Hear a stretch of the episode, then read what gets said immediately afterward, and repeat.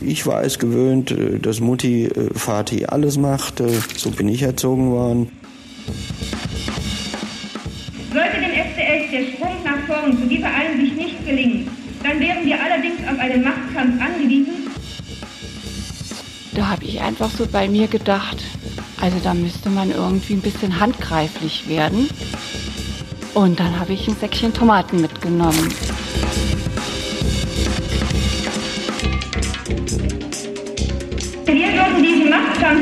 Machtkampf gewinnen, da wir historisch im Recht sind.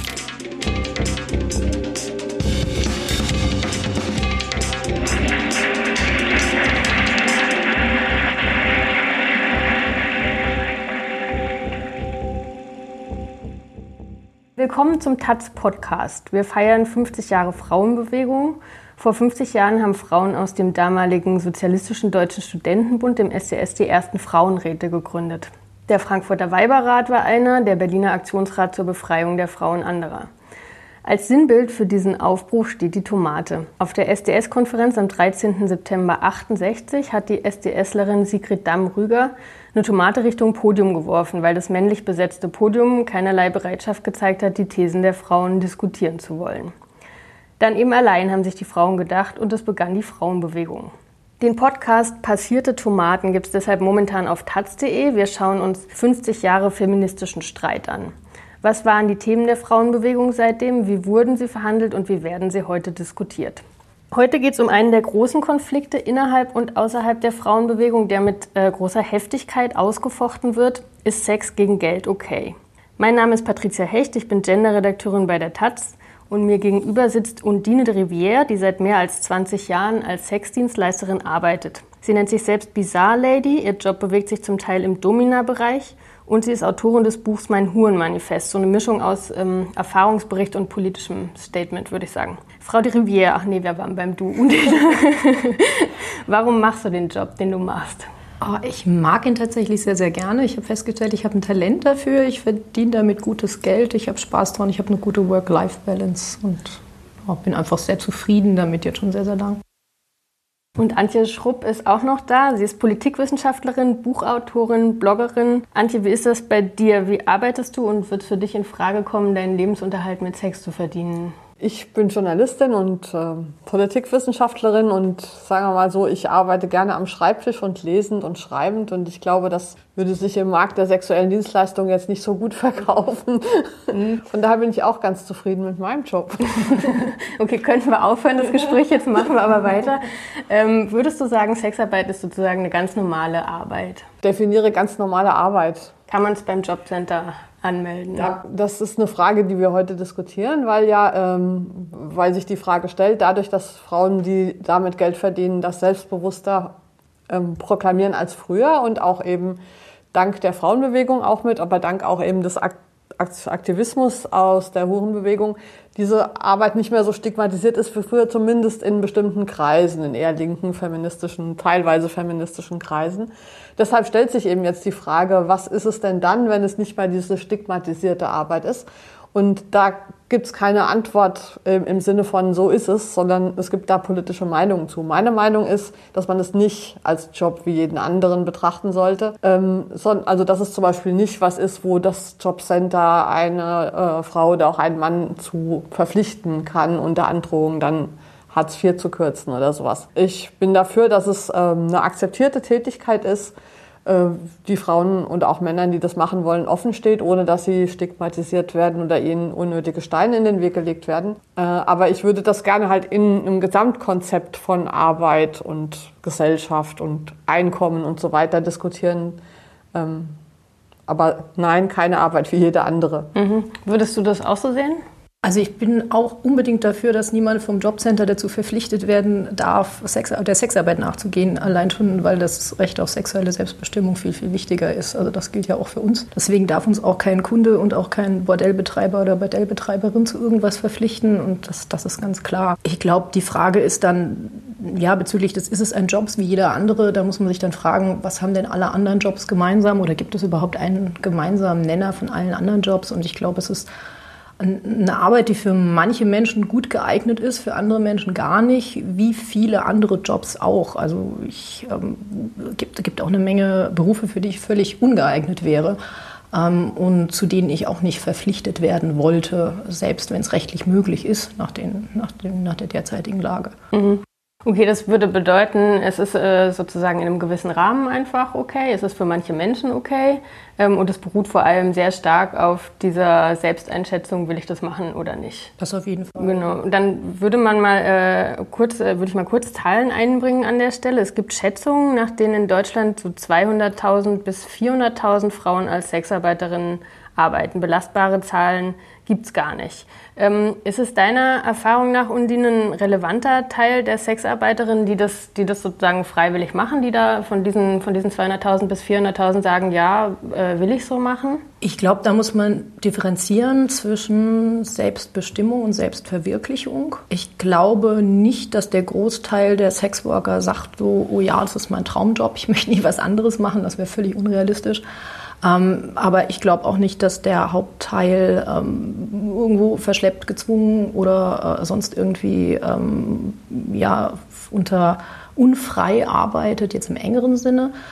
Ähm, ich glaube, das ist einfach der Großteil macht den Job, weil, ähm, ja, weil sie da ihr Geld verdienen können, weil sie aufgrund von ja, auf, aufgrund der Umstände, aufgrund der anderen Optionen, aufgrund des Wohlstandsgefälles, ähm, das die beste Option ist. Und ich glaube, dass es für die meisten zumindest auf irgendeiner Ebene okay ist. Mhm. Und die Sachen, die nicht okay sind, sind oft nicht mal unbedingt der Job, sondern dann auch wieder die Umstände. Also die Stigmatisierung, ähm, die gesellschaftlichen Nachteile, die sie dadurch haben und auch das, das internalisierte Stigma gerade. Also ganz, ganz viele Kolleginnen, mit denen ich mich unterhalte, sagen, ja, das ist ja eigentlich gar kein so ein richtiger Job. Und ich mache das jetzt nur vorübergehend, dann machen die das aber manchmal jahrelang nur vorübergehend und ähm, treffen dann einfach nicht die Vorkehrungen, also investieren jetzt zum Beispiel in eine Rentenversicherung oder so oder irgendwie eine Absicherung. Ähm, und das führt dann zu, zu ganz konkreten Nachteilen ähm, für, für die Leute. Ja, ich glaube, dass Sexarbeit als solche ganz oft nicht das Problem ist, sondern das, das drumherum. Mhm. Ich würde ganz gerne einmal bei diesem ähm, Punkt freiwillig bleiben oder selbstbestimmt, selbstverwirklicht. Mhm. Wenn man sich jetzt zum Beispiel mal die Altenpflege anschaut oder so, ne? totaler Knochenjob. Viele Leute, viele Frauen vor allem, die den in der Branche machen, arbeiten auch schwarz. Sie verdienen wesentlich weniger zum Beispiel als in der Sexarbeit. Was ist da jetzt zum, was ist da der Unterschied? Geht's da dann ist sozusagen das einzige, der einzige Unterschied an der Stelle das Recht auf sexuelle Selbstbestimmung und diese Freiwilligkeit? Oder warum sollte es okay sein, zu so extrem dreckigen Bedingungen beispielsweise in der Altenpflege zu arbeiten, aber in der Sexarbeit ist es irgendwie nicht okay? Also was wäre da so der, woran macht man das fest? Also ich würde sagen, ein Unterschied ist, äh, dass man Altenpflege braucht und Sexarbeit nicht. Da sind wir uns vielleicht jetzt nicht einig. Sexarbeit ist meiner Meinung nach ein Luxus Ding, ja, dass wenn niemand das machen würde, würde die Welt auch nicht untergehen. So. Das ist so ähnlich wie Rolls-Royce bauen oder Atomkraftwerke bauen. Also es ist nicht der einzige Job, den die Welt nicht braucht, aber es ist einer von denen, die die Welt nicht braucht. Und ähm, das ist bei der Altenpflege anders. Also wenn wir nicht einfach Leute, die krank sind oder alt sind, vor sich hin vegetieren lassen wollen, müssen wir als Gesellschaft dafür sorgen, dass irgendjemand diesen Job macht. Das bedeutet auch, wir haben eine allgemeine Verpflichtung, auch ich als Bürgerin sozusagen habe eine Verpflichtung, mir Gedanken darüber zu machen, mit welchen Maßnahmen wir das sicherstellen, dass alte Menschen versorgt werden. Ähm, ich habe keine Verpflichtung, darüber nachzudenken, mit welchen Maßnahmen wir sicherstellen, dass irgendein Mann, mit dem keine Frau freiwillig schlafen will, sage ich mal, äh, die Möglichkeit hat, sexuell befriedigt zu werden. Das ist dem sein Problem. Da gibt es keine Notwendigkeit. Wie siehst du das, Undine? Hm, also einerseits sage ich natürlich auch ganz gerne, ich bin ein Luxusgut. Wer sich mich nicht leisten kann oder meine Zeit nicht leisten kann, hat Pech gehabt. Ich meine, ja, das kann man natürlich äh, so sehen. Ich glaube aber auch, dass äh, auch eine sexuelle Zufriedenheit ein, ein großer Teil sexueller Gesundheit und überhaupt auch Gesundheit ist. Ähm, ich glaube, die Welt wäre ein besserer Ort, wenn alle Menschen irgendwie sexuell ausgeglichen wären, jetzt nicht mehr die Männer. Ähm, weil eine ganze Menge Dinge kompensiert werden über ein, also angesichts eines, eines unbefriedigenden Sexuallebens auf anderen Wegen, die vielleicht nicht so unbedingt gesellschaftstauglich oder gesellschaftsnützlich sind. Ich glaube natürlich, also klar hat niemand ein Recht auf sexuelle Befriedigung ähm, in irgendeiner Form. Man kann aber natürlich auch genauso gut sagen, wer irgendwie als, als alter Mensch nicht dafür gesorgt hat, dass er eine Familie hat, von der er geliebt wird, der hat auch Pech gehabt. Und ähm, also so sehe ich das nicht. Ja, das, das finde ich wichtig dazu zu sagen. Aber ähm, man könnte da genauso argumentieren. Also wie, wie ähm, man sagt, jemand findet keinen Partner oder keine Partnerin, das liegt dann ja wohl daran, dass er irgendwie was falsch macht oder nicht liebenswert ist oder nicht begehrenswert oder wie auch immer. So kann man dann auch sagen, dass irgendwie jemand, der sich keine Familie aufgebaut aufgebaut hat äh, und Menschen, die sich aus Liebe zu ihm, um ihn sorgen und um ihn kümmern, der hat irgendwie offenbar auch was im Leben falsch gemacht ich, ich glaube, für beides sollte es und dürfte es die Möglichkeit geben, dass eben andere Menschen in der Gesellschaft ähm, diesen Menschen dann unterstützen und ihm erfüllen und, und dafür sorgen, dass es ihm gut geht. Ja, ich, man sieht ja schon, dass man dieses Thema ganz einfach nicht losgelöst diskutieren mhm. kann von anderen gesellschaftlichen Rahmenbedingungen. Ne? Also die, äh, diese, die Sache mit der Pflege aus Liebe ist halt eine, die auch in, in, im Feminismus einfach schon lange diskutiert und problematisiert wird, mhm. weil diejenigen Leute, die dann die anderen Familienmitglieder so lieben sollen, dass sie sich auch äh, freiwillig darum kümmern, die zu versorgen, selbst wenn die ganz schrecklich sind. Das sind ja patriarchale Verhältnisse, mhm. die das in der Vergangenheit ermöglicht haben. Also von daher muss man das Gesamtpaket sch mhm. äh, schnüren. Und ähm, ein Teil, also deswegen, ich benutze ja beide Begriffe Sexarbeit und Prostitution. Äh, ich benutze Prostitution, wenn ich äh, über Sexarbeit im Kontext eines patriarchalen Geschlechterverhältnisses rede. Und ähm, das heißt, diese Art der Dienstleistung, sage ich mal, ist ja eingebettet in eine Geschichte von der Kultur, die Beziehungen zwischen Frauen und Männern auf eine bestimmte Weise schrecklich organisiert hat und das sozusagen äh, das rein menschliche biologische Bedürfnis auf eine sexuelle Befriedigung ist vielleicht für sich genommen unschuldig. Es ist aber natürlich eingebettet darin, dass Männlichkeit sich auch durch den Besitz schöner Frauen zum Beispiel äh, definiert. Und das kommt dann zum Beispiel in bestimmten Arten von Anzeigen für Sexarbeit so zum Ausdruck oder in der Art, wie darüber gesprochen wird, wie auch Freier untereinander sprechen, darauf, dass zum Beispiel sexuelle Dienstleistungen auch ähm, gebucht werden, um Männerrituale irgendwie zu machen in Firmen und sowas. Das heißt, das ist, wenn wir jetzt eine Gesellschaft erfinden würden in einem Science Fiction auf dem Planet X, da könnte man das so konzipieren, dass Sexarbeit völlig unproblematisch ganz normal ist wie alles andere. Alle haben ein Grundeinkommen, niemand ist arm. Das heißt, nur die Leute, die das wirklich machen wollen, würden das auch machen und so weiter. Aber wir leben halt in dieser Welt und müssen sozusagen überlegen, wie sprechen wir über das Phänomen jetzt heute hier mit der Geschichte, mit den Möglichkeiten, mit den Rahmenbedingungen. Mhm. Kannst du mit der Unterscheidung was anfangen? Sexarbeit ist äh, sozusagen die selbstbestimmte, okaye Variante in einer Gesellschaft, möglicherweise auch einer utopischen Gesellschaft oder so. Und Prostitution ist eher der, ist sozusagen im Kapitalismus und sehr patriarchal dominiert. Also sagen wir mal, ich, ich würde jetzt bei anderen Berufen jetzt auch nicht unbedingt zwei, zwei verschiedene Begriffe wählen. Ich finde es jetzt allerdings auch nicht irgendwie, also mhm. kann, man, kann man durchaus so kann man so vertreten, würde ich sagen. Also vertrete ich nicht so, aber kann man so vertreten, kann ich durchaus so stehen lassen.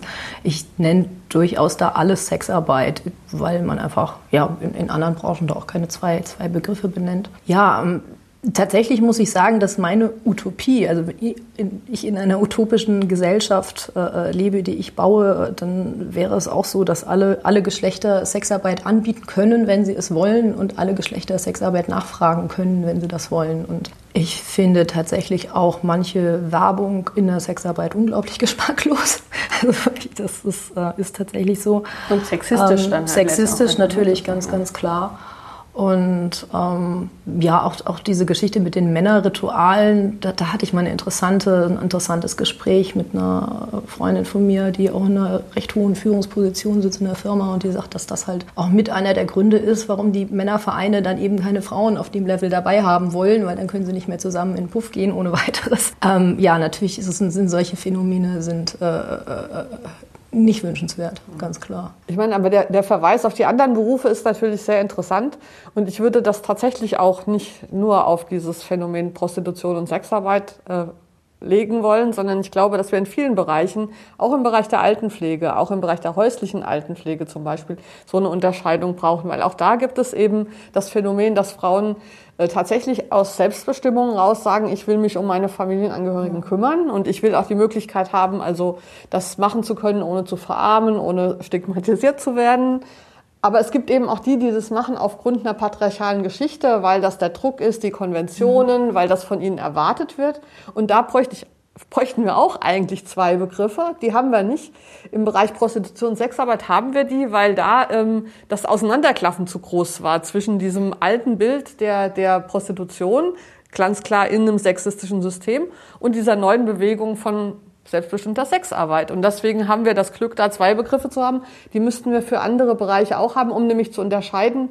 Also, dass wir das unterscheiden müssen, kommt ja erst seit der Frauenbewegung. Ja, nur weil wir die Frauenbewegung hatten, haben wir das Phänomen, dass Frauen einfach sagen, was sie wollen und auch dafür kämpfen, das machen zu können und zu sagen, wir lassen uns nicht unterbuttern von den patriarchalen Systemen.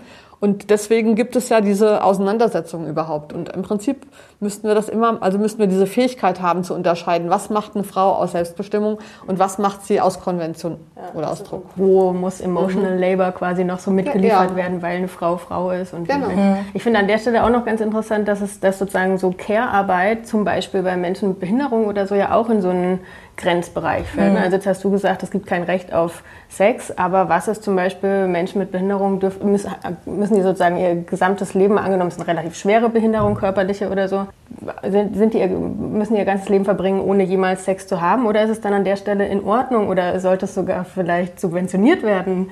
Um da eine, eine, körperliche, ein körperliches Selbstwertgefühl auch aufbauen zu können oder so. Ne? Das sind ja, mhm. ja, das sind total interessante Fragen, weil diese, äh, weil, weil, also ich, ich bin, ich bin ja immer so, wenn wir Feminismus diskutieren, diskutieren wir ja die ganze Welt. Da diskutieren wir nicht die Situation von Frauen. Das kann man nicht isoliert mhm. diskutieren. Und da geht es nämlich genau um diese interessante Frage. Mal, das alte Patriarchat hat die Welt aufgeteilt in den privaten Bereich und in den öffentlichen Bereich und so getan, als hätten die nichts miteinander zu tun. Ähm, interessanterweise hat man ja auch Sexarbeiterinnen früher öffentliche Frauen genannt, weil die nämlich diese Grenze überschritten haben mhm. und die Sexualität, die eigentlich in den privaten Bereich sortiert haben, dann sozusagen zu einem Beruf gemacht haben. Also öffentlich. Und zum Beispiel auch bei der Pflege ist es auch in diesem Grenzbereich, weil es geht dann nämlich nicht nur um eine Dienstleistung, wie wenn ich beim Bäcker mir ein Brötchen kaufe, sondern es geht immer auch um Beziehungen. Mhm. Und der Grad sozusagen zwischen der persönlichen Beziehung und unbezahlt und der nicht vorhandenen persönlichen Beziehung nur über Geld vermittelt, der wird bei all diesen Tätigkeiten und speziell bei Care eben durcheinander gebracht. Mhm. Und deswegen müssen wir das ganz neu diskutieren und da gibt es sicher Parallelen auch zwischen Sexarbeit und Care. Wobei ich sozusagen es tatsächlich nicht gleichsetzen würde. Und natürlich gibt es vielleicht solche Extremfälle, aber im normalerweise hat man kein Recht darauf. Es gibt aber tatsächlich auch Vertreter jetzt gerade innerhalb der Care Revolution, die sagen, Sexarbeit ja. ist ein Teil von Care-Arbeit und ist, ist als solches ich, ja, bin ich, in gewisser Weise ist es das natürlich ja. auch. Aber äh, in anderer Weise gibt es eben auch, äh, ich würde ja so sagen, auch ähm, man Lackproduktion ist auch ein Teil von Care-Arbeit. Es ist immer die Frage, wie weit oder wie, wenn man schützt Sachen. Putzen ist Care-Arbeit. Warum ist nicht die Herstellung von Lack auch Care-Arbeit? Also diese ganzen Kategorien passen ja eigentlich gar nicht mehr so richtig, wenn man erstmal die weibliche Freiheit zum Ausgangspunkt genommen hat. Dann kommen die total durcheinander. Aber ähm, ja, ich würde halt das an der Stelle eben da entlang diskutieren. Wie wollen wir es dann grundsätzlich denken? Mhm. Also wie wollen wir es jetzt grundsätzlich denken, beispielsweise in Bezug auf Rahmenbedingungen? Oder ne, das, ist, das war jetzt ein Stichwort, was immer wieder gefallen ist, was viel hm. ausmacht. Was, was wären da so die, die Gegebenheiten, die da sein müssten, um es okay zu machen? Also da wünsche ich mir ganz klar eine Angleichung ähm, von den rechtlichen Rahmenbedingungen von Sexarbeit an andere Berufe. Also eine Anerkennung von Sexarbeit als Freiberuf, eine Eingliederung von ähm, Sexarbeitsgewerben, also Bordellbetrieben zum Beispiel oder Escortagenturen, was auch immer, ähm, in das ganz normale Gewerberecht. Was wir jetzt gerade bekommen haben, ist ein Sondergesetz, dieses Prostituiertenschutzgesetz, was meines Erachtens ein Schritt in die völlig falsche Richtung ist. Und ähm, ja, und äh, ich glaube, dass ein Abbau der Stigmatisierung durch eine rechtliche und damit hoffentlich folgend auch gesellschaftliche Eingliederung äh, hilfreich ist.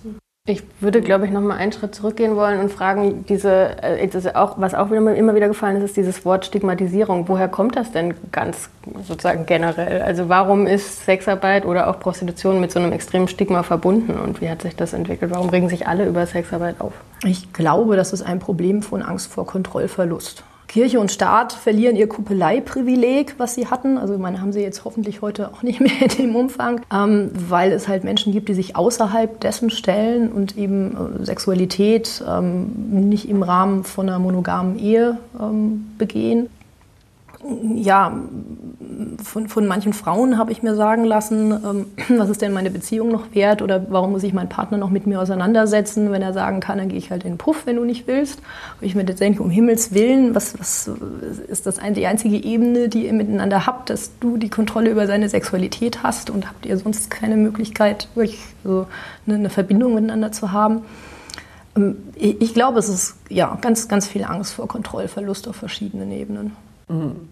Ja, es ist natürlich auch, es, es, widerspricht halt dem klassischen patriarchalen Geschlechterarrangement, das verschiedene Rollen für Mann und Frau vorgesehen hat und eben diesen starken Fokus auf Familie und damit Kontrolle ja. nicht nur von Sexualität, sondern natürlich auch von Fruchtbarkeit. Genau, klar. Die Frage sozusagen, äh, das grundlegende Problem ist ja, dass Männer nicht schwanger werden können und deswegen nicht klar ist, wer der Vater der Kinder ist, jedenfalls bis vor 100 Jahren, wann immer diese Chromosomentests erfunden wurden.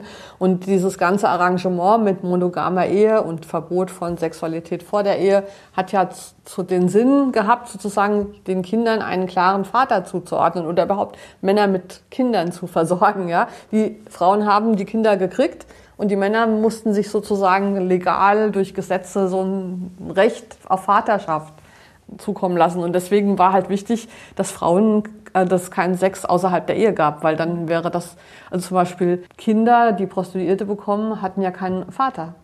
Mhm. Also das sind ja auch solche, solche äh, Sachen, die sich natürlich heute völlig verändert haben, weshalb es dann auch nochmal notwendig ist, die Sachen anders zu machen. Das, ist, das ähm, sind Geschlechterarrangements, die dadurch durcheinander gebracht werden, wobei natürlich immer auch versucht wurde, das einzuhegen. Ja, es gab ja schon immer ähm, auch Gesetze, äh, Kontrollgesetze im Umgang mit äh, Prostitution die das dann halt, äh, was weiß ich, legale Bordelle und äh, was weiß ich, wo das dann halt diese Unsortiertheiten dann irgendwie geregelt wurden, meistens aber nicht auch nicht im Interesse der Frauen, sondern eben im Interesse der herrschenden Ordnung. Genau das, was jetzt gerade auch wieder passiert. Genau das, was jetzt auch wieder passiert. Ja. Genau.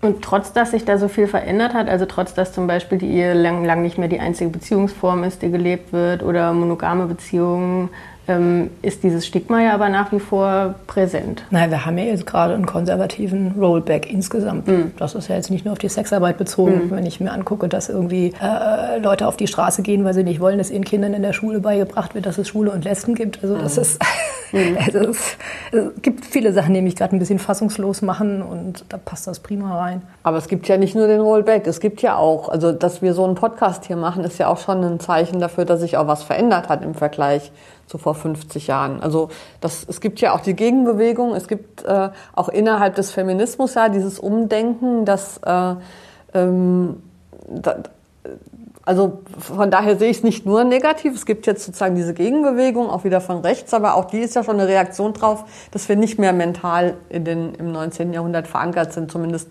große Teile der Gesellschaft sind mhm. das nicht mehr.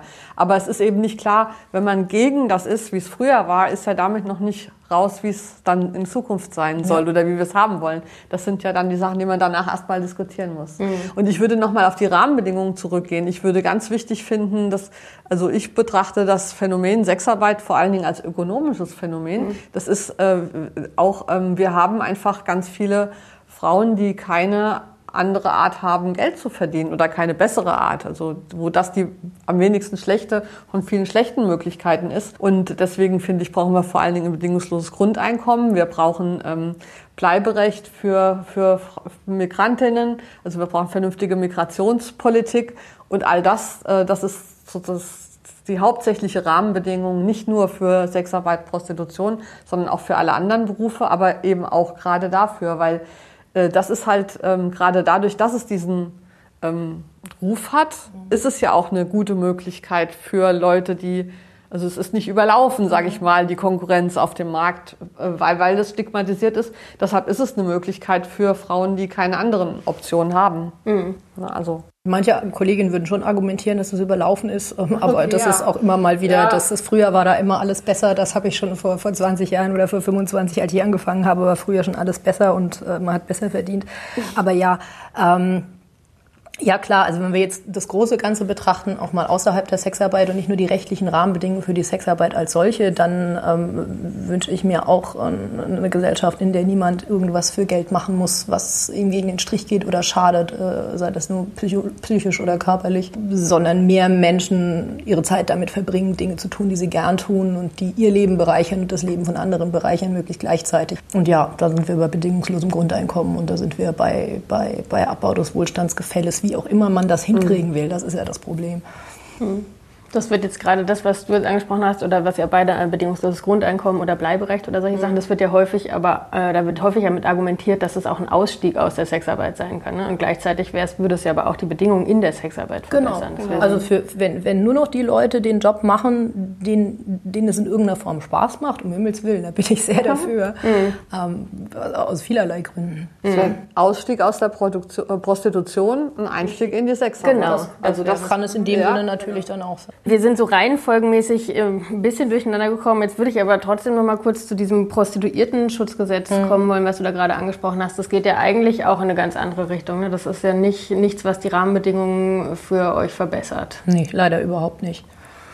Also wir haben zum einen diese Registrierungspflicht, das heißt, dass jeder einzelne Sexworker, jede einzelne Sexarbeiterin sich ähm, bei einer Behörde registrieren lassen muss. Das ist ein Eingriff in unsere informationelle Selbstbestimmung. Die Daten dürfen nach EU-Recht zum Beispiel gar nicht erhoben werden. Das ist ein, ein riesen Outing-Problem. Die, die, Daten werden teilweise schon in manchen Bundesländern, in manchen Städten auch schon seit Jahrzehnten erhoben. In, in, in Bayern, in München zum Beispiel, hat die Polizei diese Hurendatenbank auch seit den 80ern nie aufgegeben. Ich kenne Kolleginnen, die da geoutet worden sind bei einer Straßenverkehrskontrolle, weil das in den Datenbanken drin ist, also vor ihrem Beifahrer dann wenn der, der Verkehrspolizist dann freundlich sagt, na, gehen wir anschaffen, nachdem er dann den, den Ausweis kontrolliert hat. Solche Geschichten, ähm, also diese, diese Daten sind nicht sicher, weil sie einfach viel zu interessant sind aufgrund dieser Stigmatisierung und gerade auch in, in kleineren ähm, Kommunen äh, ist dann ähm, ja, möchte man einfach dann vielleicht auch mal wissen, ob die Nachbarin dann vielleicht doch anschaffen geht, weil man sowas vielleicht vermutet hat. Ähm, Freundin von mir, deren, deren Mann arbeitet bei der Stadt, ja, also ist, äh, der sitzt direkt neben den Kollegen, die für sowas zuständig wären. Die sagt auch, das kann sie einfach nicht machen. Ne? Also das ist, das, äh, dann würde sie halt äh, sich outen und ihren, ihren, ihren Partner outen. Und ähm, ja, einfach weil diese Daten so sensibel sind, ist diese, diese Registrierungspflicht eine Katastrophe und sie ist einfach auch diskriminierend, weil das gibt es so in, in der Form auch für keinen anderen Job nach diesem Sondergesetz.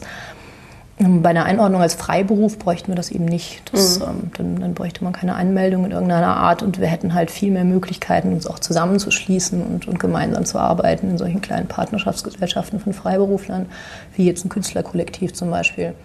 Und da sind wir dann bei dem nächsten Punkt. Ähm, jeder Zusammenschluss von zwei Sexworkern begründet nach dem neuen Gesetz schon ein, also ab zwei Sexworker, zwei oder mehr, begründet nach dem neuen Gesetz ein Anmelde-, registrierungspflichtiges, nein, erlaubnispflichtiges Gewerbe, so rum. Das heißt, da muss man noch durch viel mehr Reifen springen, ein Betriebskonzept vorlegen und vor allen Dingen, was das, das Heftigste daran ist, die eine Betreiberin, die dann diese, diese Rolle annehmen muss von dem Laden, die äh, muss dann überprüfen, ob alle Kolleginnen, die sich dort einmieten, ähm, dann auch dieser Registrierungspflicht nachgekommen sind.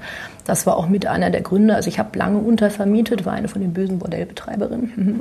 Nein, also ich hatte eine Gewerbefläche, die ich mir einfach mit befreundeten Kolleginnen auch geteilt habe als Hauptmieterin. Und danach wäre ich dann diejenige gewesen, die jetzt überprüfen muss, ob, ob die jetzt alle registriert sind. Und das mache ich einfach nicht. Also das äh, mhm. ist nicht meine Aufgabe und ich lehne dieses Gesetz in Gänze ab. Mhm. Würdest du sagen, das ist in, oder würdest du das auch innerhalb dieses Rollbacks sehen, den du da angesprochen hast? Ach, das, das, das Gesetz ist, glaube ich, aus vielen, vielen verschiedenen Gründen und Strömungen entstanden. Deswegen ist das ja auch so widersprüchlich. Also einerseits wird dort ein Schutzgedanke behauptet, schon im Titel der aber in der Praxis überhaupt nicht zum Tragen kommt. Also eigentlich ist es ein Kontrolle- und Überwachungsgesetz. Ich denke, da ist viel zustande gekommen, auch aufgrund des, des innereuropäischen Drucks. Ähm, also selbst der, der Europarat hat ja in einer, einer hanebüchenden Aktion ähm, entschieden, dass äh, am besten die Nachfrage nach Sexarbeit verboten werden soll, also nach dem schwedischen Modell. Eine Empfehlung, jetzt keine Richtlinie in irgendeiner Form, die umgesetzt werden muss, aber eine Empfehlung. Ähm, und ähm, ja, das ist, ist, Deutschland hatte eines der liberalsten Sexarbeitsgesetze in Europa und da war der Druck groß, da irgendwas zu ändern, weil es, es, da wurden Sachen erfunden. Also Deutschland ist die Drehscheibe des Menschenhandels in Europa. Das ist, das ist Zahlen, die Zahlen geben sowas überhaupt nicht her.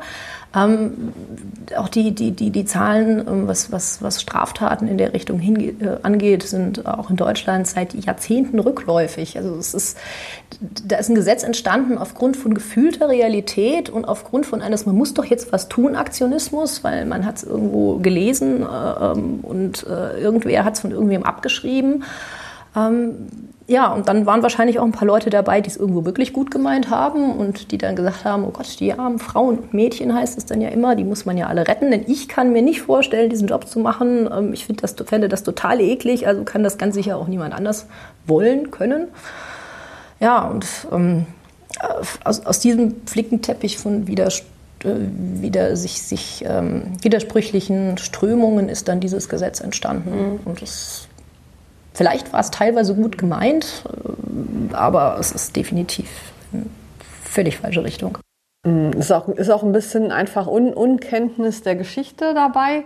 Also weil sozusagen alle Gesetze, die Prostitution reglementiert haben, schon immer gegen die Frauen ausgegangen sind. Also sozusagen diese, also ich finde das so, es ist auf jeden Fall hin, hinter diesem Gesetz, dass alle Feministinnen übrigens scheiße finden, auch die Abolitionistinnen. Also das stimmt nur aus Unterschied. Ja, ne? Also ich meine, man muss ja sagen, die, die Frauenbewegung versagt gerade bei diesem Thema. Mhm weil, weil wir nicht äh, hinkriegen, darüber zu sprechen, sondern uns zwei Lager sozusagen äh, ausdifferenziert haben, die sich bekämpfen und die dann von irgendwelchen anderen Leuten, die eine ganz andere politische Agenda haben, äh, gegeneinander ausgespielt werden können. Und, äh, ob, und das, obwohl die konkreten Forderungen gleich sind. Also, dass, dass diese Kon äh, Zwangsanmeldungen nicht sein dürfen, dass diese Behinderungen kleiner Kollektive nicht sein dürfen. Also es ist ja eine ganz auf der Hand liegende Sache, egal wie man sozusagen zu diesem großen philosophischen Thema steht. Äh, und da haben, das ist tatsächlich eine strategische Niederlage, sag ich mal, der Frauenbewegung, die es nicht schafft, eine, eine vernünftige Auseinandersetzung über diesen Punkt zustande zu kriegen, sondern einfach ganz oft ganz unproduktiv redet. Wobei ich sagen muss, dass tatsächlich die Abolitionistinnen, wie sie sich nennen, also die die Sexkaufverbote fordern, sehr destruktiv diskutieren. Auch mit mir. Also ich stehe ja so ein bisschen dazwischen.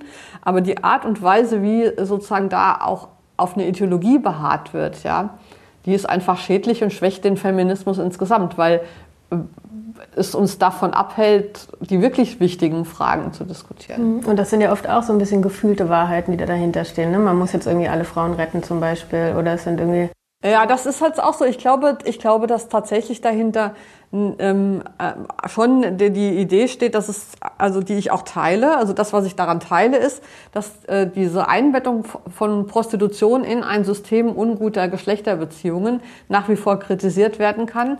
Und wenn man zu schnell sagt, einfach Sexarbeit ist ein ganz normaler Job und ähm, dass man dann halt bestimmte Zwischentöne nicht sieht. Also ich finde zum Beispiel an der, an, an der Pro-Sexarbeit-Seite problematisch, dass alles, alles Schwierige immer nur auf Zwangsprostitution und Menschenhandel ähm, gesagt, also das ist ja sowieso verboten, also brauchen wir ansonsten nichts zu machen, weil das ist ja verboten und alles andere ist okay. Ich meine, wir müssen über die Grauzone dazwischen reden, ähm, wo gesellschaftlicher Druck, Nötigung, Armut, auch Familienbeziehungen, Drogenprobleme, was auch immer, also wo Geschlechterbeziehungen so nicht, nicht richtiger Zwang, aber eben auch nicht ähm, wirklich Selbstbestimmung stattfindet. Aber diese Diskussion führen wir ja nicht mal, sondern ähm, ja, und lassen wir uns dann über den Tisch ziehen von Leuten, die halt Gesetze machen, die alle blöd finden, aber wir haben keine, keine Schlagkraft dagegen. Wir haben keine, also man, ich würde ja sagen, man müsste sich mal hinstellen und sagen, Das sind unsere gemeinsamen Forderungen und unten drunter sind wir uns über viele Sachen uneinig. Aber wir sind jetzt mal gemeinsam gegen diese Kontrollzwang oder gegen diese Anmeldepflicht oder gegen so konkrete Sachen. Da sind die Gräben aber einfach zu Ja. tief irgendwie. Weil Ja. im Menschenhandel könnte man jetzt sagen, gibt es im Baugewerbe ja ungefähr genauso. Ja. Und dann bräuchte man, also sagen, dann müsste man sich ja eigentlich relativ leicht irgendwo in der Mitte treffen können. Aber das funktioniert einfach Ja. nicht. Ne? Das ist, also woran liegt das, dass man da nicht übereinkommt? Also ist das historisch gewachsen? Hängt das auch an diesem Stigma? Gibt es da einfach keine Kontakte mehr und die Also ich glaube, es liegt natürlich teilweise auch an so einer moralischen, also wir haben ja generell so eine poli- politische Kultur, das ist kein spezielles Phänomen des Feminismus, aber da kommt es auch vor, dass man Leute mit anderen politischen Ansichten moralisch verurteilt. Also was weiß ich, wie, du bist für Sexarbeit, dann sind dir die armen, ausgebeuteten Zwangsprostituierten egal. Ähm, Und dann wird gar nicht äh, gesehen, dass man vielleicht auch aus anderen Gründen, als dass man irgendwie ein hartes Herz hat, dagegen sein kann. Ja, ich glaube, was auch eine Rolle spielt äh, in dem Ganzen, ist äh, das speziell Deutsch eine über ähm, der Rolle des Staates. Also wir haben ja so eine Art Feminismus, der wo ein Großteil immer glaubt, wenn man nur die Gesetze hat und die Polizei auf der eigenen Seite, dann können die die Gleichberechtigung für uns durchsetzen sozusagen. Also der Staatsfeminismus. Und der ist halt in Bezug auf Sexarbeit, Prostitution besonders fatal. Ja, weil äh, so Polizisten, die kann man, also wenn die in so einem, in so einer mentalen Umgebung leben, wie dass sie zum Beispiel solche Bemerkungen machen, wie du es geschildert hast, über, über Prostituierte, dann kann man die nicht per Gesetz dazu bringen, auf einmal äh, Sexarbeiterinnen nicht mehr zu stigmatisieren. Das sind ja doch dieselben Leute. Das heißt, die Polizei ist normalerweise kein keine gute Instanz, um, um das Leben für Sexarbeiterinnen besser zu machen, sage ich jetzt mal. Also das kann man denen nicht anvertrauen. Sondern Das- man das muss, stimmt. Man kann ihnen muss diese- ihnen diese- diese Daten Genau. entziehen. Das, ja, man muss äh, ihnen die Zuständigkeit Ja. auch für dieses, diesen Bereich äh, entziehen. Und der Das müsste ist wohin wandern? Oder die? Selbsthilfeorganisationen, wenn man unbedingt will, irgendwelche Sozialarbeiterinnen wenigstens anstelle der Polizei. Mhm. Oder äh, ganz oder- einfach äh, Arbeits- und Wirtschaftsministerium wie andere Berufe. Also da sind wir wieder bei. Ich, ich glaube tatsächlich, dass man diese die, die, die rechtliche Gleichstellung von Sexarbeit, wie sie jetzt stattfindet, glaube ich, hat einen positiven Einfluss. Deswegen muss man aber, denke ich, auf keinen Fall aufhören, jetzt genau die Punkte zu diskutieren, die du angesprochen hast. Also die, die patriarchale Einbettung, so wie sie ist, ähm, ähm, finde ich auch nicht schön. Definitiv. Also selbst wenn sie mir jetzt persönlich Vorteile bringt, weil ähm, das ist mal einer der wenigen Jobs, wo ich als Frau mehr verdienen kann als, als die meisten meiner männlichen Kollegen, jetzt nicht alle, aber durchaus. Ähm, ähm, trotzdem, wie gesagt, würde ich mir einfach eine Gesellschaft wünschen, ähm, bei der ähm, es von allen Geschlechtern nachgefragt und angeboten werden kann. Aber wenn wir jetzt quasi mal so bei den realen Verhältnissen da bleiben, die da nun mal sind, würdest du würdest wahrscheinlich sagen, Sexarbeit markiert Frauen als Ware? Oder Das kommt drauf an. Das kann so oder so sein. Manchmal ja, manchmal nein. mhm, hängt, hängt ab von, vom Grad der Selbstbestimmung, der guten oder schlechten Rahmenbedingungen? Ja, hängt auch ab von den Motiven der Nachfragenden. Also wenn sozusagen ein körperbehinderter Mann sich nicht selbst befriedigen kann und deshalb eine Sexdienstleisterin engagiert, dann, dann nicht. Ja? Wenn aber irgendwie die, äh, der Vorstand von irgendeiner Firma sagt, wir gehen jetzt mal alle zusammen in den Puff, dann schon. Also das kommt, äh, das kann aber ja dieselbe Dienstleisterin sein. Das kann man den Sachen so von außen nicht ansehen, sondern man muss das halt ähm, in, in der Situation analysieren. In deinem Buch liest sich das zumindest so, als ob das ein relativ geringer Teil ist. Also mag jetzt vielleicht auch an deiner Kundschaft liegen, aber du hast ja, bist ja auch in andere Betriebe Ein relativ gegangen. geringer Teil der Der was. zum Beispiel äh, sozusagen, wo, die, äh, wo der Betrieb sagt, so jetzt gehen wir mal gemeinsam in den Puff. Oder ähm, was man wirklich unter diesem Label Zwangsprostitution, Ausbeutung subsumieren könnte. Ne? Das, das kommt, du sprichst das an, aber Das sind ja schon wieder zwei ist ja unterschiedliche. genau. das eine ist Ja. Grauzone, das andere ist das Extrem sozusagen. Aber beides, ähm, also in, für beide Sachen liest sich das in seinem Buch eher so, als ob das nicht der, der Hauptbereich Auch Betriebsausflüge in Puff, würde ich sagen, kommen jetzt relativ häufig vor. Also das, Und fändest du okay? Ist es sozusagen okay vom patriarchalen Gedanken, der da drin steckt? Oder? Also wie gesagt, ich, ich glaube, das ist aus anderen Gründen dann wiederum problematisch. Ähm, äh, wie ich vorhin meinte, also bloß weil jetzt eine, eine Gruppe von äh, Männern zusammen ins Bordell geht, ist das jetzt nicht nur unbedingt ein Problem. Es ist ein Problem, wenn dann äh, weibliche Kolleginnen aus der Führungsriege ausgeschlossen werden, weil sie ähm, nicht mit in den Puff gehen können oder wollen oder wie auch immer. Ähm, Was ja dann einfach, ne, dazu führt es ja letztendlich. Genau, eben, genau. Ansonsten ist aber immer, also die, die Frage in, jetzt in, in, im Binnenverhältnis zwischen Sexarbeiterin und Kunde, sagen wir jetzt, also nehmen wir mal einfach jetzt weibliche Sexarbeiterin, mhm. männlicher Kunde, ähm, wer da jetzt welche Machtposition hat mhm. ähm, und, und, und ob das jetzt im, im, im, also ob das jetzt ein patriarchaler Akt ist oder ein Akt, der irgendwie das, ja, das ist, glaube ich, sehr, sehr individuell unterschiedlich. Also es, es, gibt Fälle, in denen werden Kunden von Sexworkern abgezockt ohne Ende, also das, äh, das Geld aus der Tasche gezogen bis hin zu tatsächlich Betrug. Und ähm, dann gibt es andere Fälle, da äh, läuft es andersrum. Da hat definitiv also der, der, der Kunde irgendwo mehr Macht, in, aus, aus welchen Gründen auch immer. Ähm, und ähm, ähm, die entsprechende Frau fühlt sich ausgebeutet oder wird ausgebeutet oder wie auch immer oder überschreitet da Grenzen, die für sie nicht in Ordnung sind. Ähm, das, was da jetzt welche, welchen Prozentsatz hat, kann ich tatsächlich mhm. überhaupt nicht sagen. Und ich glaube, das ist auch wirklich individuell unterschiedlich und hängt auch sehr von der Persönlichkeit der jeweiligen Menschen ab. Mhm. Und ähm, also was einigermaßen gesichert ist, ist diese sogenannte Jedermann-Hypothese in der Freierforschung. Das heißt, dass hm, den typischen Freier an sich gibt es nicht, es sei denn, man sagt, es ist der typische Mann. Also nichts unterscheidet ähm, Männer, die sexuelle Dienstleistungen in Anspruch nehmen, vom Rest der männlichen Bevölkerung, außer eben, dass sie genau das tun. Und ähm, heißt alle Milieus. Genau. Altersstufen, ja. jede Herkunft. Und immer wenn ich mit irgendeinem Klischee komme, sei das jetzt ein ekliger, widerlicher Typ ähm, oder mit irgendwie einem super höflichen, äh, zurückhaltenden, ich will dir um Himmels Willen nicht zu nahe treten und was ist denn für dich in Ordnung, Kunden, mhm. ähm, die, die gibt es alle. Und dann ist natürlich immer die Frage, welcher Topf findet da welchen Deckel. Wenn ich jetzt eine Sexarbeiterin habe, die ähm, ja, die, die der Meinung ist, ihr Job ist nichts wert, sie ist nichts wert und, und sie kann sich nicht durchsetzen und kann ihre Grenzen nicht wahren, dann gerät die natürlich eher an Leute, die übergriffig sind. Das hatte ich in, in also zum Beispiel in den Anfängen, als ich im SM-Studio angefangen habe zu arbeiten als Passive, hatte ich das auch verstärkt. Also dass ich, dass ich ähm, Kunden da hatte, die mal gucken wollen, wie weit sie meine Grenzen pushen können und geht es nicht noch ein bisschen weiter und die anderen machen das ja doch auch alle und nur stelle ich mal nicht so an und so weiter. Und ich habe mich da in meinen Anfängen auch zu einigen Sachen drängeln lassen, überreden lassen, wo ich dann hinterher sagte, um Gottes Willen, warum hast du das jetzt gemacht? Ne? Ähm, also so einfach ist die Grenze auch immer nicht. Und trotzdem bin ich jetzt in meiner Entwicklung, bin ich bei dem Job geblieben und ich persönlich habe fast ausschließlich Gäste, die wahnsinnig höflich, respektvoll sind und ähm, eher, ähm, eher darauf bedacht, mir nicht zu nahe zu treten, als da irgendwo zu pushen. Ich habe aber auch schon in den Läden gearbeitet. Da sind, äh, es ist ein Großteil, das ist Hyänen, die wie über Frischfleisch herfallen und, und ähm, ganz, ganz unangenehme, toxische Menschen.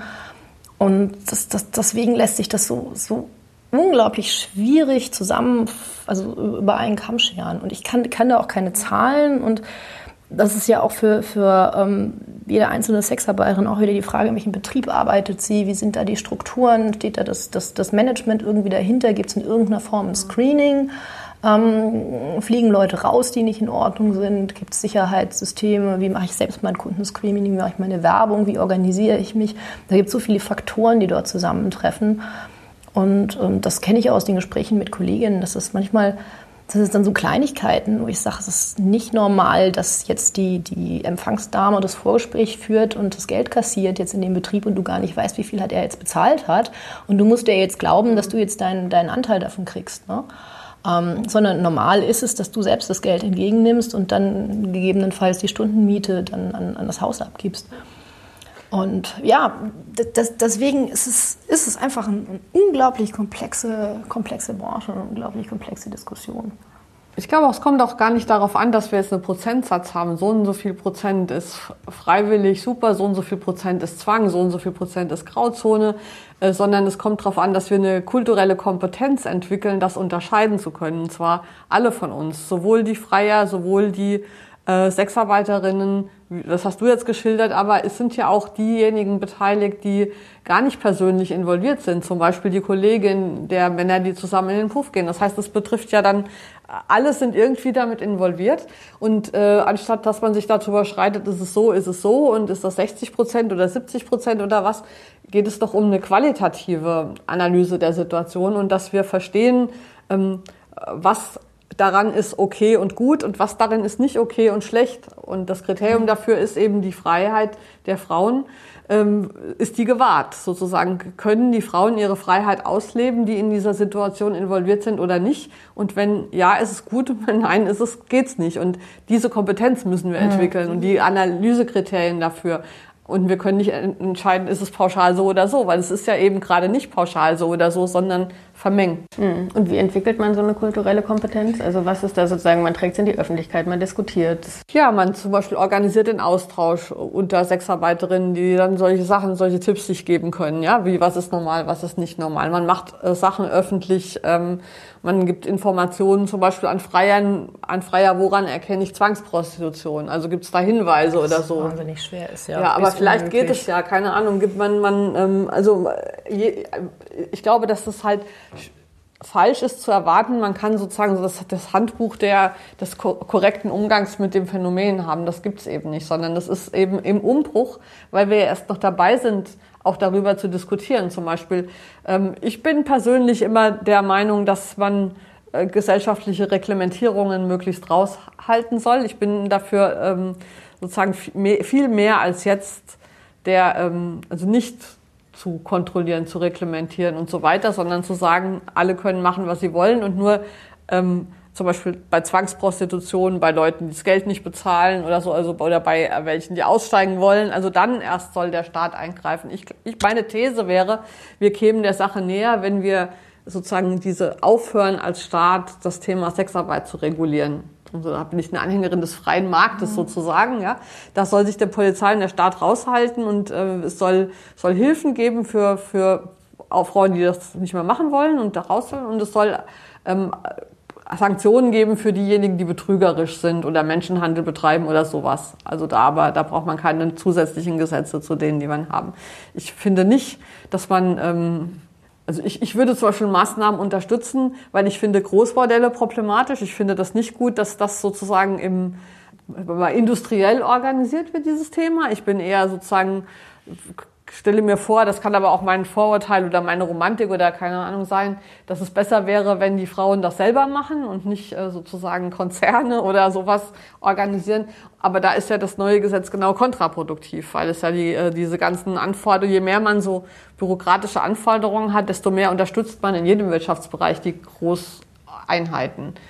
Von daher die Richtung freie Berufe oder so, weil dann hat man auch die Möglichkeit, dass es sich diversifiziert, dass sozusagen verschiedene Erfahrungen gesammelt werden und dass die Frauen, die diese Arbeit machen, selber in der Kontrolle sind dessen, was sie machen und so. Aber das ist jetzt nur so ein Anfang von der Diskussion. Das mhm. ist sozusagen, das ist, worüber wir diskutieren mhm. müssten.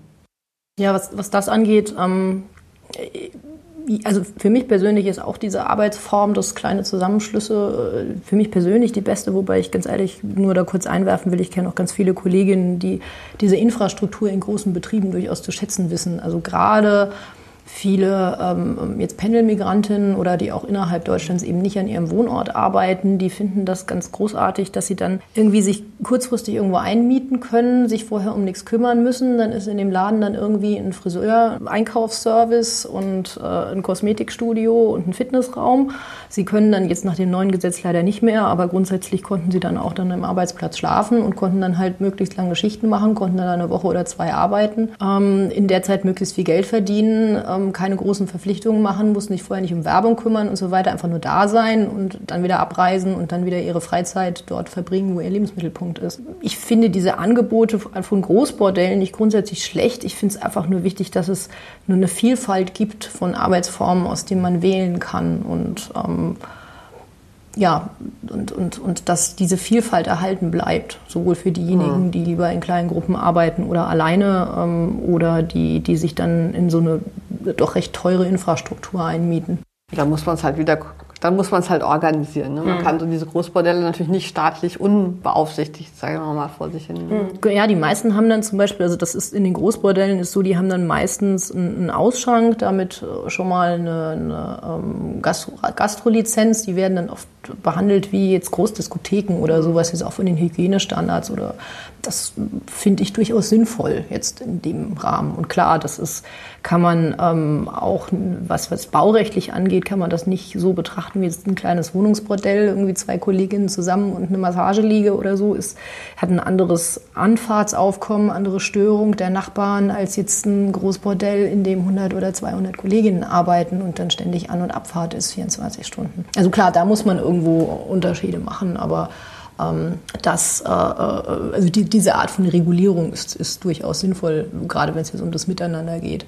Aber dass zum Beispiel jetzt Bordelle grundsätzlich als, als störendes Gewerbe gelten, jetzt auch nach dem Baurecht und dass man zum Beispiel in, in, Mischgebieten keine Bordelle haben darf, jetzt auch nicht mal kleine, kleine Wohnungsbordelle, ähm, sowas ist zum Beispiel völlig unsinnig. Also wo es eine Physiotherapeutenpraxis geben darf oder eine Strafrechtskanzlei, da sollte es auch ein kleines Wohnungsbordell geben dürfen. Denn ich glaube ehrlich gesagt, die Strafrechtskanzlei zieht mehr kriminelles Umfeld an als, als, als ein, als ein Erotikmassagestudio beispielsweise. Hm. Ich würde gerne noch auf einen anderen Punkt kommen. Du hattest mal geschrieben, dass ein äh, Problem, glaube ich sogar bei, weiß jetzt nicht mehr, ob bei Sexarbeit auch oder nur bei Prostitution ist, dass weibliche Lust in dem Verhältnis keine Rolle spielt. Würdest du das auch so sehen, dass deine Lust zum Beispiel bei deiner Arbeit keine Rolle spielt? Also die spielt definitiv nicht keine Rolle, sie ist aber nicht zwingend notwendig. Mhm. Also ich ähm, habe durchaus öfter authentisch Lust in, in, in den Begegnungen mit meinen Kunden. Wenn das nicht so ist, ist es aber auch okay, wenn das, ein, also wenn, wenn ansonsten die Bedingungen stimmen und meine Grenzen gewahrt werden. Es ist aber tatsächlich für mich in Ordnung. Also ich ähm, finde es nicht unangenehm, also ich finde es definitiv nicht unangenehm, mit jemandem Sex zu haben, auch wenn ich jetzt gerade persönlich keine Lust habe äh, darauf. Ähm, das ist für mich tatsächlich so, als würde ich jemandem eine Massage geben in irgendeiner Form oder ähm, ihm eben auf irgendeine andere Weise was Gutes tun. Das ist jetzt für mich kein, kein heiliger Akt in dem Sinne oder kein, kein irrsinnig intimer Akt notwendigerweise. Ja, ich glaube, für jemanden, der das nicht so sehen kann, wird es echt schwierig in der Branche. Ja, ich meine, aber andererseits sehen es wahrscheinlich alle Frauen so, weil wir halt noch nicht einen Orgasmus vorgetäuscht. Das ist ja sozusagen auch in Nicht-Sexarbeitsbeziehungen äh, relativ häufig vorkommendes Phänomen, äh, äh, weil das sozusagen dem Klischee unserer Geschlechterbeziehungen mhm. auch entspricht. Je lauter sie schreit, desto besser wird es ihr gehen. Aber weiß ich nicht, hier gibt es ja auch Zahlen und die sind erschreckend, ja, davon wie viele. Und das finde ich auch okay. Also ich meine, wenn es dann in einer halben Stunde rum ist, ist doch gut. Ja, also, mal, ich finde es okay, ja, Orgasmus vorzutäuschen. Naja, sagen wir mal, in, innerhalb von, also es ist auch oft die, eine bessere Alternative als alles andere, weil das andere würde heißen, stundenlang Diskussion. diskutieren und so weiter. Also ich meine, das ist, das ist ja eine Gemeinsamkeit und das zeigt eben aber auch, dass tatsächlich ähm, allein, dass es so leicht ist, Männern einen Orgasmus vorzutäuschen, ist ja in sich schon erschreckend, weil die offensichtlich keine Ahnung haben, das anders zu erkennen, ja. Also, weil man könnte ja mal so eine Umfrage machen, ja. Wie oft hat Ihre Frau das schon gemacht? Da würden sie alle sagen, bei mir doch nicht. Ich würde das merken. Stimmt aber natürlich nicht. Also, das ist ja eingebettet, also diese, diese Idee, ich kann mir sexuelle Befriedigung kaufen, ist schon auch eingebettet in eine Art von Beziehung, wo es auch wirklich nicht so drauf ankommt. Also faktisch nicht nur in der Sexarbeit, sondern auch in privaten Sexbeziehungen kommt es halt oft nicht so drauf an, ob das der Frau Spaß also macht. Also es ist sozusagen völlig egal, ob das jetzt Sexarbeit oder Prostitution ja. oder private Beziehung ja. ist. Du problematisierst ganz generell, genau. dass weibliche Lust einfach nicht so eine Rolle spielt. Genau.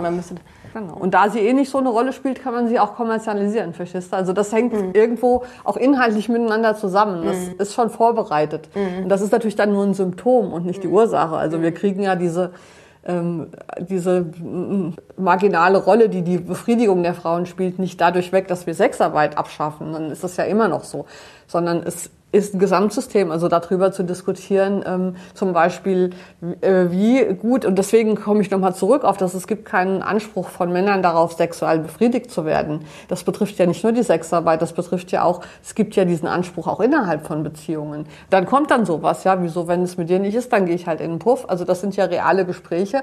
Ähm, und das Problem ist nicht, dass die dann in den Puff gehen, sondern dass sozusagen es ihnen egal ist, was die Frauen wollen. Mhm.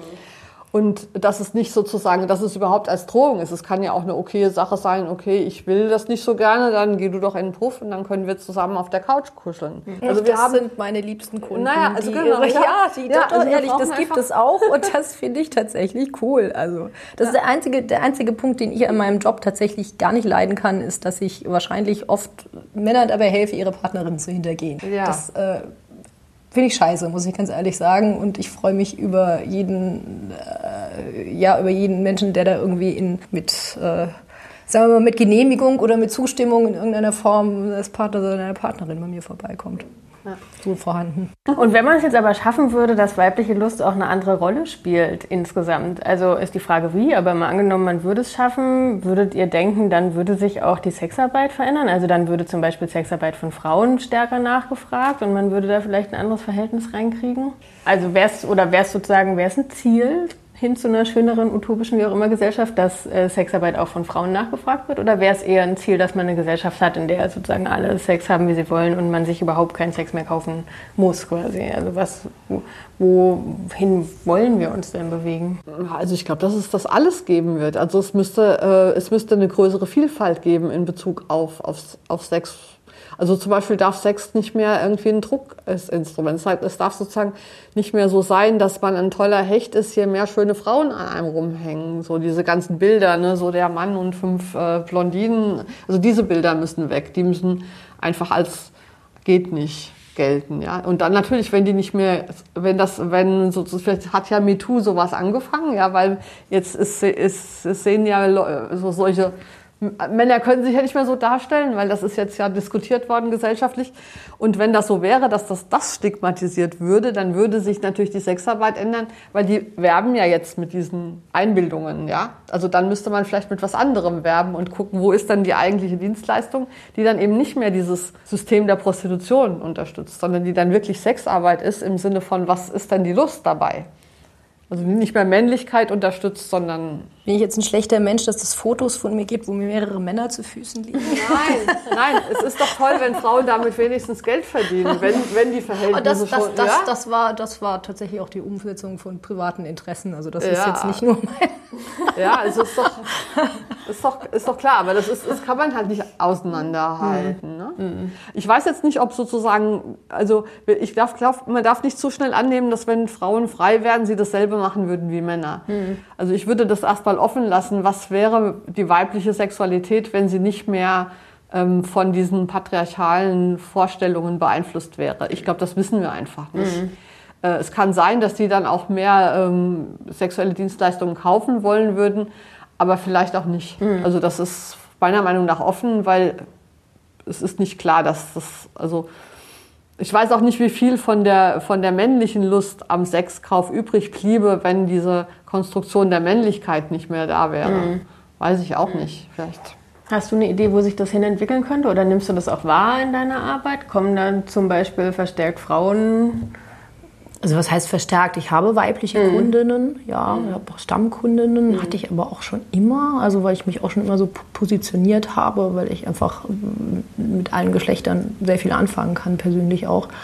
Und ähm, auch, auch Pärchen, die dann ihre gemeinsame Sexualität äh, erweitern, dadurch, dass, dass sie dass jemand neue Impulse mit reinbringt, aber durchaus Frauen alleine.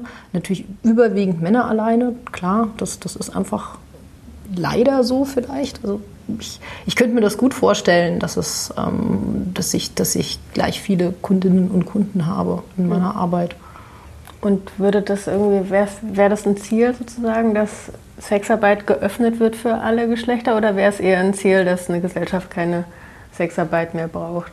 Doch, also klar, also das, das, wenn, man's, wenn man diese, diese ähm, feministische Diskussion nimmt über, über eine patriarchale Gesellschaft, ist für mich äh, der, ähm, die Utopie, dass auch äh, Frauen sexuelle Dienstleistungen nachfragen können, auch Männer sexuelle Dienste, Dienstleistungen anbieten können, auch für Frauen. Ähm, da gibt es natürlich jetzt momentan ein höheres Angebot als, als eine Nachfrage. Also ganz viele Männer höre ich dann in meinem Bekanntenkreis, oh, du kannst das machen, ne? würde ich mhm. natürlich auch gerne, wenn ich für Sex Geld kriegen würde und so. Ähm, ja, das, äh, ich glaube nicht, dass man Sexarbeit abschaffen muss, um diese patriarchalen Strukturen ähm, loszuwerden, die, die äh, zu, natürlich zu Nachteilen führen oder nachteilig sind für alle. Wenn sowieso andersrum. Also wenn, ist es sowieso andersrum. Also indem man irgendwas mit Sexarbeit macht oder nicht macht, ändert man keine Geschlechterbilder. Sondern wenn, es ist überhaupt andersrum und das muss man ja nicht vorher wissen, das wird man Das dann ja hinterher sehen. Also das, Das, kann, das kann man richtig, ja genau. klar. Ähm, weil es ist ein Symptom, es ist nicht die Ursache. Vom, also Sexarbeit hat ist sozusagen ist ja, es bewirkt ja keinen patriarchalen Geschlechterverhältnis. Das ist, ein, das ist ja Quatsch. Und, und wenn, wir solche, wenn wir solche Dinge haben wie ein bedingungsloses Grundeinkommen und keinen Zwang dazu, irgendwie den, den bestmöglichen Job irgendwie zu machen, selbst wenn man persönlich scheiße findet, dann äh, oder ja halt irgendwie mäßig, wie auch immer, dann ähm, ja, dann, dann muss man tatsächlich sehen, dass sicherlich weniger Leute in der Sexarbeit arbeiten. Ähm, vielleicht aber auch dann, wenn Stigma abgebaut wird, wieder in, in, einem, in einem gleichen Rahmen, vielleicht auch wieder mehr andere, die halt davon abgehalten werden momentan, dass es, dass es eine gesellschaftliche Diskriminierung gibt, die das eigentlich ganz spannend finden, so, aber haben sich das nie trauen würden, weil was um Himmels Willen, was ist jetzt, wenn das meine Eltern Ja. ausführen? Ich habe den Eindruck, wir sind noch so ein bisschen mittendrin, aber äh, ich schiele auf die Uhr und würde mal zu diesem äh, Schluss kommen, leider. Ähm, wir sind am Ende des Gesprächs zum 50. Geburtstag des Tomatenwurfs angekommen. Ähm, die APO hat ihr Ende genommen, die Frauenbewegung ihren Anfang, das war 1968. Das Gespräch ist Teil der Podcast-Serie der Taz, Passierte Tomaten, 50 Jahre feministischer Streit. Von der wird bis zum 14. September jeden Tag eine Folge auf taz.de zu hören sein. Und am 13. September, dem Jahrestag des Tomatenwurfs, gibt es dann alle Gespräche gedruckt als Dossier in der Taz. Und wenn Sie es gut finden, dass Sie freien Zugang zu solchen Inhalten der Taz im Netz haben, dann können Sie dafür was tun. Taz zahl ich heißt unsere Initiative für kostenfreien Journalismus im Netz und immer mehr Menschen unterstützen das mit einem Beitrag oder sogar einer regelmäßigen Zahlung. Vielen Dank Undine, vielen Dank Antje. Danke. Danke.